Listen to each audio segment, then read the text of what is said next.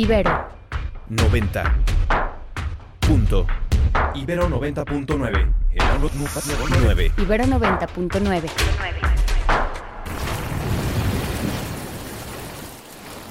Enfriar el mar con gigantescos cubos de hielo. Tapar los volcanes con corchos. Y expulsar la contaminación con ventiladores gigantes. Medidas tan absurdas como el mínimo esfuerzo que ahora hacemos para detener el calentamiento del planeta.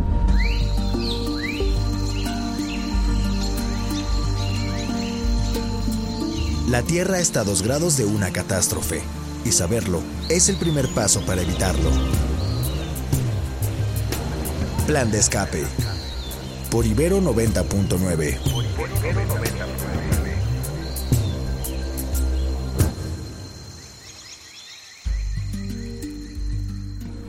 Hola, hola, qué bueno que estás con nosotros aquí en Ibero 99.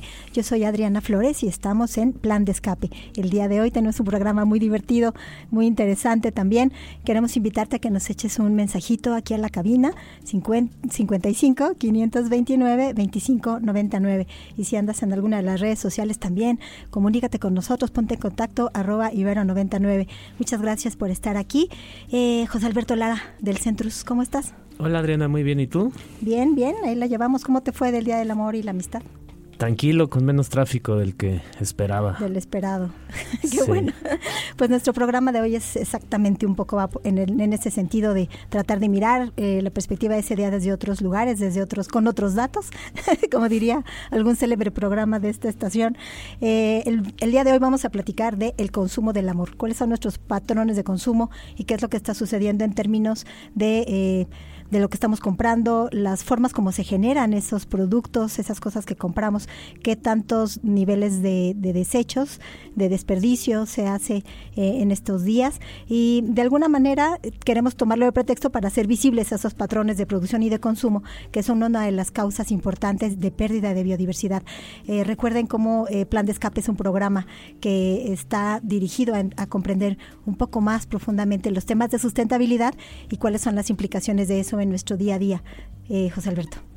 Muy bien, pues vamos a hablar un poquito en este programa de cuáles son los efectos ambientales del Día del Amor y la Amistad, que seguramente para nuestros escuchas es fácil pensar más o menos cuáles son estos, ¿no? ¿Cuáles, cuáles se, te ocurren, Adriana? Híjole, pues toda la bola de cosas que se compran, por ejemplo, flores, este, muchas cosas con las flores. Empecemos por las flores. Sí, sí, Yo confieso que en algún momento pensé, dije, bueno, pues regalas flores, pues no hay tanto impacto, ¿no? Pues orgánico. exactamente, es un regalo orgánico pero cada flor cortada puede emitir hasta 3 kilogramos de dióxido de carbono, lo cual esto, 3 kilogramos para nuestra audiencia sí es bastante, o sea, imagínense 3 litros de leche de puro carbono.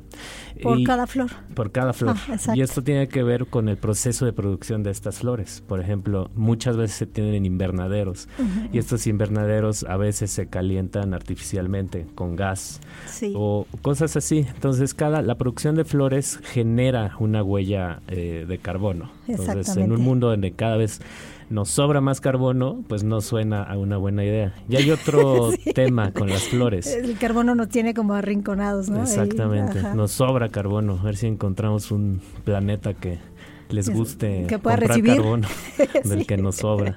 Eh, pero hay otro costo que es el transporte de las, de las flores. O sea, el transporte muchas veces se refrigera. Digo, a lo mejor esto es aplica más para países desarrollados con climas más fríos. A lo mejor nosotros los traemos de Cuernavaca, pero el hecho de traerlos de Cuernavaca implica que ya pues la camionetita que trajo las flores, pues ya contaminó. Exacto. Y si le agregas el plástico con que envuelven cada ramo, pues entonces ya no suena una buena idea. Entonces, dado esto, ¿te gustaría que te regalen más flores el día de la amistad o no? Pues mejor una planta viva, prefiero una planta. Exactamente, una planta. Ahora, justo una alternativa es son las plantas, pero pues qué tal que se les mueren, así como se nos mueren a muchas personas las plantitas, ¿no? Que duran, que en un mes ya la compras para matarla en un mes. Pero bueno, es otro tema. ¿Te parece, nuestras estudiantes de la licenciatura de sustentabilidad armaron una capsulita eh, respecto a este día? ¿Te parece si la escuchamos para abrir más plática al respecto? Muy bien, muy bien. Vamos a escuchar cápsula de escape. Gracias, Alde. Se dice que la asociación entre flores y el amor se remonta desde la mitología griega y romana. Sin embargo, en la actualidad, el simbolismo de las flores, el 14 de febrero, se ha convertido en toda una industria. Pero, ¿y el impacto ambiental?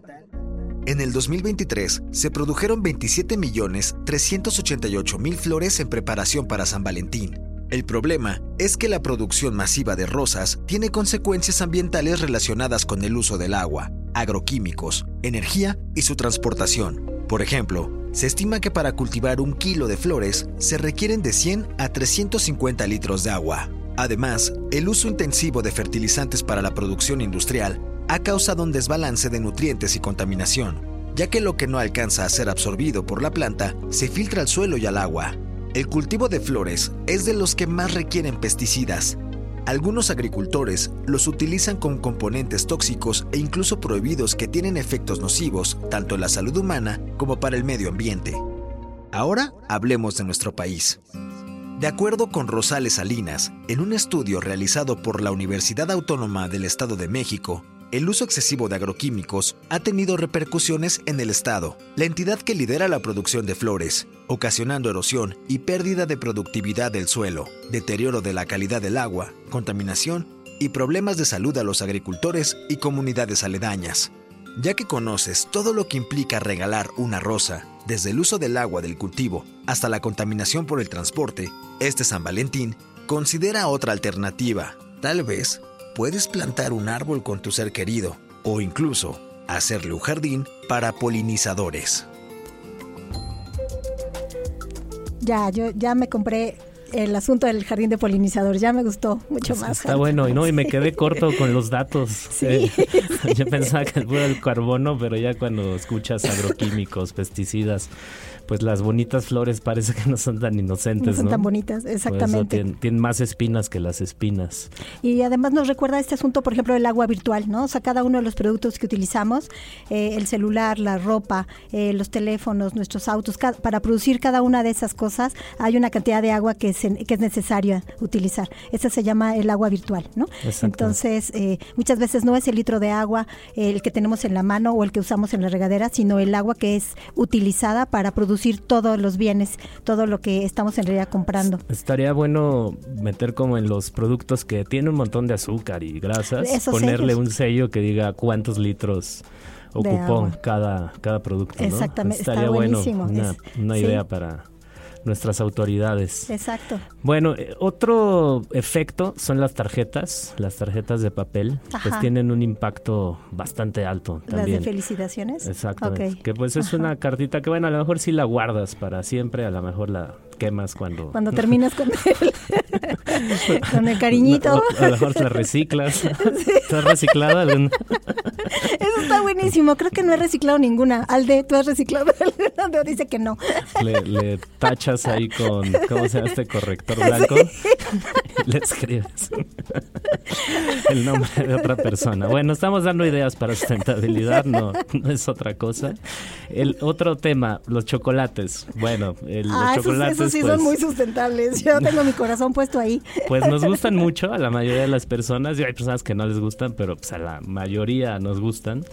Pero pues también está el tema del cacao, ¿no? De cómo se produce. Seguramente nuestros radioescuchas han, han, oído alguna vez el tema de la palma de aceite, ¿no? Es uno de los ingredientes esenciales en la fabricación de chocolates, pero es una causa tremenda de deforestación y esa deforestación pues le quita el hábitat a la biodiversidad. Exacto. Entonces, sin ser alarmistas ni dramático, pero cada vez que nos comemos un chocolate, pues estamos probablemente comiéndonos las selvas, ¿no? qué opinas? Pues eh, entiendo el sentido que tienen estos datos, pero también quisiera como moderar un poco, ¿no? O sea, a lo mejor eh, moderar nuestros patrones de producción y de consumo, moderar la cantidad de chocolates que comemos o la cantidad eh, de, bienes que compramos, ¿no? De zapatos, pantalón, etcétera. Yo creo que para satisfacer nuestras necesidades y, vivir como bien, una, una, una, vida linda, una vida buena, sin necesidad de poner en riesgo a la biodiversidad, ¿no? ¿Cómo estarían ahí los límites? Bueno, además sí debe haber formas de hacer chocolates bien, ¿no? Exacto. o sea, no, no, es de no comer chocolate, hay que ver las fuentes de dónde viene ese chocolate. Exactamente. O regresar al tema de las flores, pues en lugar de una flor, regalar un cactus que se nos dan bien por acá, ¿no? Ajá. A lo mejor, bueno, suena el mensaje, si te regalaran un cactus, a lo mejor, no sé, pero bueno, ya estamos más asimilados, ¿no? A, estos regalos alternativos. Sí, a buscar plantas adecuadas, a buscar plantas nativas del lugar que, que representen los ecosistemas donde vivimos y que no estén poniendo en riesgo tampoco a la flora y a la fauna de los sitios, ¿no? Con esta bola de especies invasoras o con muchas de la, del uso de los pesticidas que también tiene la producción. Exacto. Hay otra, una radio escucha, nos está diciendo, ah. el tema de los corazones de unicel y todos los, eh, adornos de unicel y los globos que se utilizan en San Valentín. Los globos pues están hechos de, plástico, pues que se va a los océanos. Y el unicel también, pues es básicamente plástico que nunca que nunca desaparece, ¿no?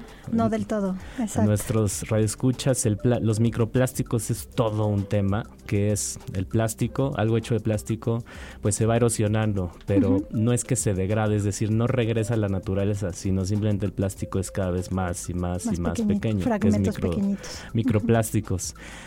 Justo en un tema relacionado, en la Unión Europea quieren prohibir, o ya está prohibido más bien, el uso de diamantina entonces, por ejemplo, en los carnavales que se utiliza mucho, pues ya no se va a poder usar, por lo menos en Europa, justo por el tema de microplásticos. Es decir, esos son microplásticos a propósito producidos. Exacto. Y también están ya prohibiendo las cremas que tienen estas nano... Como exfoliantes, ¿no? Esas ajá, que suenan muy tecnológicos, sí. pero esas nanoesferas pues terminan en el mar. Terminan en el mar. Esos microplásticos eh, son fragmentos cada vez más pequeños que tienen máximo un diámetro de 5 milímetros y entonces pueden, pueden viajar a través de las cadenas tróficas en el mar, en las selvas, en los ríos y finalmente llegan hasta nuestros platos, ¿no? hasta nuestra dieta y podemos volver a consumirlos. En Europa han alertado desde hace mucho tiempo la presencia de estos microplásticos en el agua potable.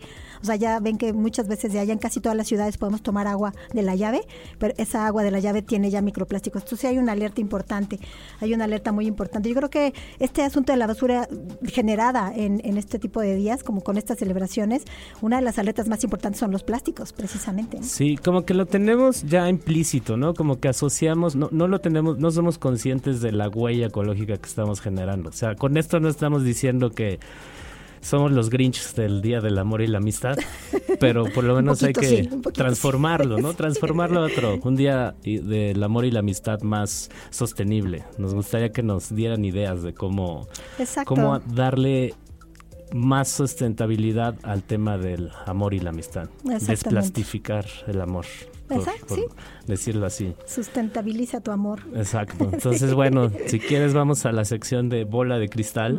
el oráculo del día de hoy, el oráculo del amor. bola de, cristal.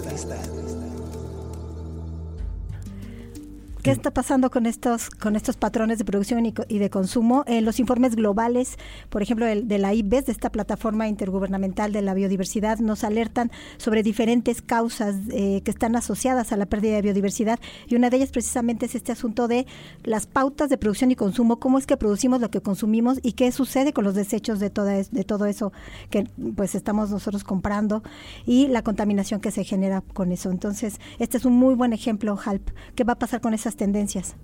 Pues yo esperaría que tengamos que esto vaya cambiando, ¿no? Como hemos dicho en otros programas, aquí la yo tengo la certeza, casi, pues no no puedo predecir el futuro de que nuestros patrones de consumo sí van a cambiar, van a cambiar profundamente.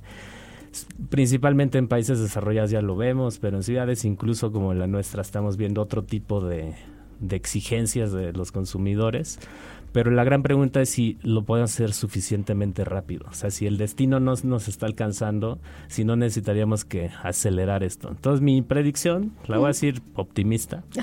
Yo confío que sí, que, en 10 años eh, tendremos otros días de San Valentín muy distintos a los de ahora. Quizá hablo más desde el corazón que desde los datos, pero espero que sí sea. ¿Tú? Sí, yo también creo que estamos encontrando eh, diferentes formas de innovar, las maneras de festejar, las maneras de vincularnos, las maneras de relacionarnos y entonces que ese cuidado y ese cariño también se refleje en, en lo que eh, en la manera de apreciar los ecosistemas, en la, en la manera de apreciar la naturaleza, que no solamente se quede en una en un buen eh, en una buena intención, sino que eso se vaya haciendo vida en el día a día, ¿no? De nosotros, incluso en este tipo de fiestas.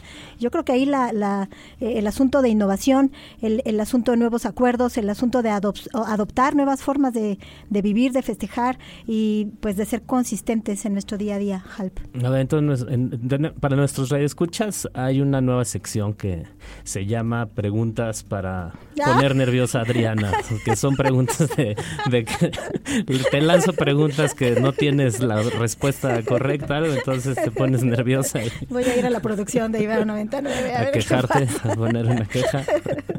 No, pues la pregunta sería un poco la esa, de que, cuáles son tus perspectivas eh, sobre las, el uso de plásticos o en el Día del Amor y la Amistad? ¿Crees que vaya a disminuir o no? Sí, yo sí creo que estamos, vamos a, encontrar materiales cada vez eh, que tienen una biodegradabilidad más alta eh, y entonces hay una, hay una apuesta tecnológica para ir resolviendo eso y hay una apuesta tecnológica no solamente para hacer eh, plásticos o algunos materiales que tengan una, una mejor tasa como de renovabilidad, de biodegradabilidad, sino que también vamos a encontrar nuevas formas como de innovación social, ¿no? De nuevas maneras de festejar, nuevas maneras de decir, de expresar cosas, ¿no? Que, que no tengan que ver con necesariamente generar una cantidad de desechos intratable para un bosque, para un río o para un sistema de saneamiento. Pero dinos cuáles, cuáles son esas formas.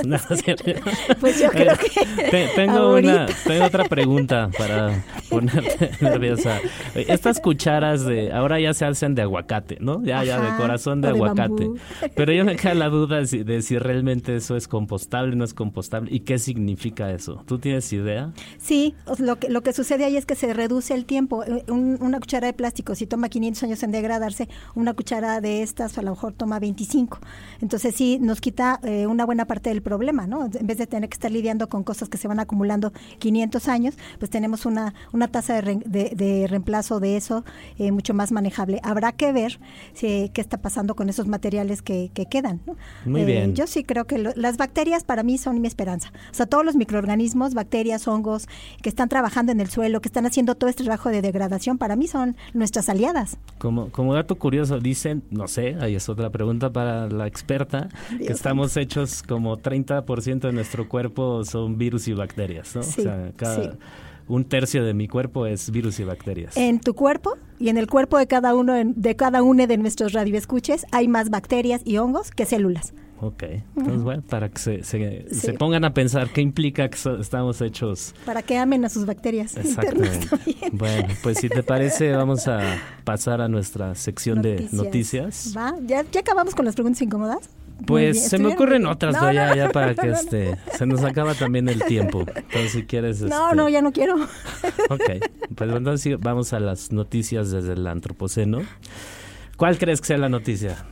el agua. El agua, pues claro, el día cero, ya todo, todo se habla de eso. Entonces, sequía en el Cutzamala. ¿De dónde vendrá el agua para abastecer CDMEX y Edomex? ¿Tú, ¿Tú sabes de dónde va a venir?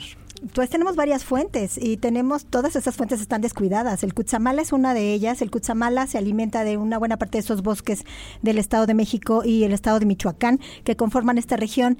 Eh, ubicamos mucho más claramente en esa zona a la mariposa monarca, ¿no? La reserva de mariposa monarca. Ese es un sistema que capta agua, esos bosques, esos cerros y conducen el agua a la presa del bosque, a la algunas de las, de las presas de Valle Bravo y después a un sistema de potabilización eh, en, en los berros, en la planta de los berros y de ahí es bombeada. O sea, el agua del Cuchamal es agua superficial y nos cuesta mucho eh, traerla en términos de energía. Es agua superficial para una buena parte de las alcaldías de la ciudad. Una segunda fuente es el agua del bosque de agua precisamente, que está formado por esta zona sur y poniente de la Ciudad de México, que es el corredor Chichinautzin, y esa zona eh, se va básicamente a nutrir los acuíferos. Entonces, esa agua la vemos eh, de forma subterránea, la vemos en pozos, la vemos en manantiales, que también eh, son una forma de abastecimiento importante. Y la tercera fuente, perdón, antes, de, antes, de, antes de que me eches la, otro, otro torito, este, la tercera fuente es nuestro suelo de conservación más de la mitad de la superficie de la Ciudad de México, de la ciudad, del territorio propiamente de la ciudad, es suelo de conservación, es bosque, eh, está conformado por bosques, zonas de agricultura, de milpas, de nopales, eh, zonas que tienen eh, mucho potencial de infiltración. Entonces, ¿quiere usted cuidar del agua? ¿Quiere usted tener un suministro de agua no solamente para hoy, sino mantenerlo durante los siguientes años? Cuidemos los cerros que funcionan como nuestros tinacos, principalmente el suelo de conservación. Reduzcamos las obras de, infraestructura urbana ahí, reduzcamos la posibilidad y las presiones que están haciendo las inmobiliarias para transformar este suelo. Me gusta, me gusta tu plan. El problema es que el plan de nuestra nuestro presidente es distinto. Ya lo, eh, leí. Acaba de decir que pues hay que poner el foco en rehabilitar pozos, bombas descompuestas, eh, perforar pozos nuevos. Eh, parece que hay un nuevo acuífero en la zona del Mezquital, en los límites de Hidalgo que eso nos va a resolver el problema. Desde el punto de vista, como ya lo hemos dicho en otros programas, de poner más tubos y limpiar esos tubos y componerlos, pero pues no mirar hacia dónde están las fuentes de agua. Exactamente. Sí, el presidente López Obrador y el señor Martí, Martí Batres, aquí en la Ciudad de México, dijeron que eh, necesitábamos construir más infraestructura hidráulica para suministro de la Ciudad de México. A mí me parece desatinado, no comprendo. Eh, y bueno, yo, yo más bien quisiera invitar a las autoridades a que transparenten cuáles son los análisis detrás de esas propuestas. O sea, si hay un análisis donde se vio la opción A, B y C, ¿por qué estamos tomando la opción C? Eh, que, podamos eh, claramente todo el mundo mirar cuáles han sido las opciones y cuál ha sido el análisis detrás. De otra manera, pues con todo respeto, parecen ocurrencias. Eh, y además, me preguntaban hace rato unos reporteros, ¿qué pasa con esta zona si queremos explotar o queremos aprovechar el agua, digamos, del acuífero del Valle de Mezquital, cuando una buena parte del agua de, sucia de la Ciudad de México está yendo hacia allá? Entonces, todo lo que sale del túnel emisor oriente, hacia el Pánuco, ah, exactamente, hacia el Pánuco, va, ¿qué, ¿qué, está pasando con esos acuíferos? ¿Están o no contaminados? Y es real que se puede traer o no esa agua. Y la otra, eh, pues, noticia que hemos leído por ahí, que no sé si sea nada más una ocurrencia o una opinión interesante del presidente, es traernos el agua de Tabasco, ¿no? Nos decía, traigan el agua del sureste, que hay mucho más agua. O sea, no, no, no podemos estar solamente con estas ocurrencias de estar trayéndonos agua de otros lugares. Acordémonos, acordémonos, queridos, queridas radioescuches, hay mucha injusticia hídrica, hay muchos lugares que se quedan sin agua por traer a la Ciudad de México el suministro de esa agua. ¿Qué está pasando con estas otras comunidades y ecosistemas? Eso no podemos nada más cerrar los ojos. Bueno, pues invitados a nuestra audiencia a informarse un poco con lo que nos acaba de decir Adriana y exigir que las soluciones no vengan desde la tecnología. Digo, si inventan la máquina de teletransportación, pues ok, que traigan este. Bueno, quién sabe, porque quién, quién sabe qué tanta energía ocuparía esa máquina de teletransportación. Pero bueno, eso era de bola de cristal, ya no. Ya, estoy confundiendo secciones. secciones. En otra noticia, el Océano Atlántico muestra los primeros síntomas de un colapso catastrófico. ¿Qué significa esto?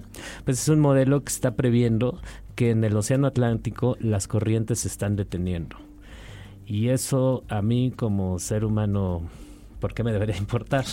o sea, ¿qué, genera? ¿Qué, qué, es que se paren esas corrientes? Bueno, tiene muchísimas implicaciones sobre el clima. Eh, la, presencia de, océanos, la cercanía de un lugar hacia un cuerpo de agua, hacia el mar, hacia un río, un lago, cambia completamente la posibilidad de tener un clima más estable.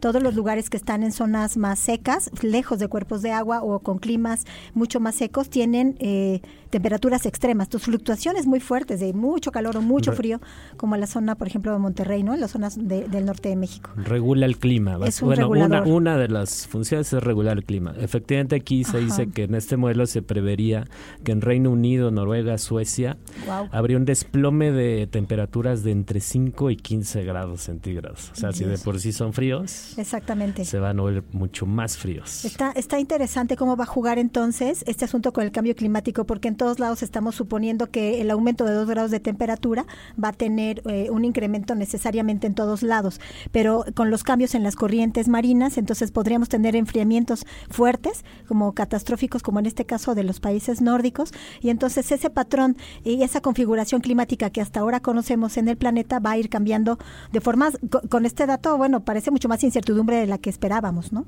Sí, efectivamente. Y bueno, para cerrar esta sección de noticias con una cosa más alegre, o por lo menos parcialmente alegre, la energía fotovoltaica y eólica que se genera en China Ajá. ya por primera vez superó eh, la producción de energía a, tra- a partir del carbón. O sea, ya su, su forma de producir energía se está orientando fuertemente a las energías limpias, como se les conoce. Claro. Y bueno, parece que por lo menos este gran país que tiene un impacto enorme en el mundo, Sí. pues está transformándose hacia algo más sostenible. Muy, muy esperanzador, porque China produce una cantidad de, de las cosas que consumimos en el mundo entero y una buena proporción de eso. No solamente de las cosas, por ejemplo, del, en el día a día, eh, la tecnología de celulares o computadoras o de todo lo digital que utilizamos, también mucho de los suministros, por ejemplo, químicos para las farmacias, todos los suministros de reactivos que utilizamos en laboratorios, muchas de las cosas de producción de energía, cosméticos,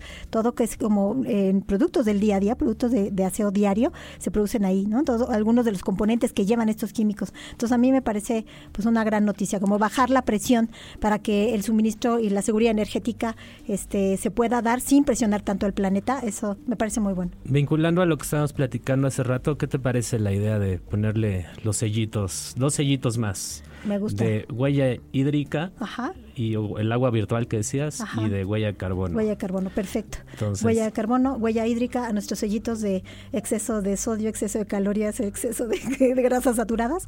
O sea, entonces va a estar lleno de sellitos, Lleno de pero bueno, por lo menos para saber que... Por lo menos nos fijamos pasando. en qué estamos comprando. Yo creo que está muy bien. Halp, pues muchísimas gracias por haber estado aquí con nosotros en Plan de Escape. No, a ti gracias por este programa. Qué bueno que estuvieron también ustedes, ustedes, queridas radioescuchas. Nos gusta mucho que nos acompañen aquí en Ibero 99, la radio de la Universidad Iberoamericana, aquí en Santa Fe, en la Ciudad de México. Gracias a la producción, al Debarán aquí en los controles. Y gracias particularmente a las chicas que producen la cápsula de escape, Andrea, Luisa, Sofi, muchas gracias por su contribución. Gracias también al Centros por las noticias del Antropoceno. Y eh, nos gustaría muchísimo que estuvieran con nosotros comunicándose a la cabina. Les recuerdo el número 55 529 25 99. Muchas gracias. Nos vemos el siguiente jueves.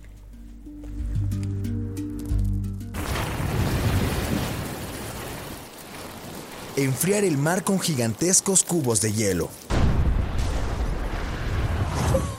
Los volcanes con corchos. Y expulsar la contaminación con ventiladores gigantes. Medidas tan absurdas como el mínimo esfuerzo que ahora hacemos para detener el calentamiento del planeta.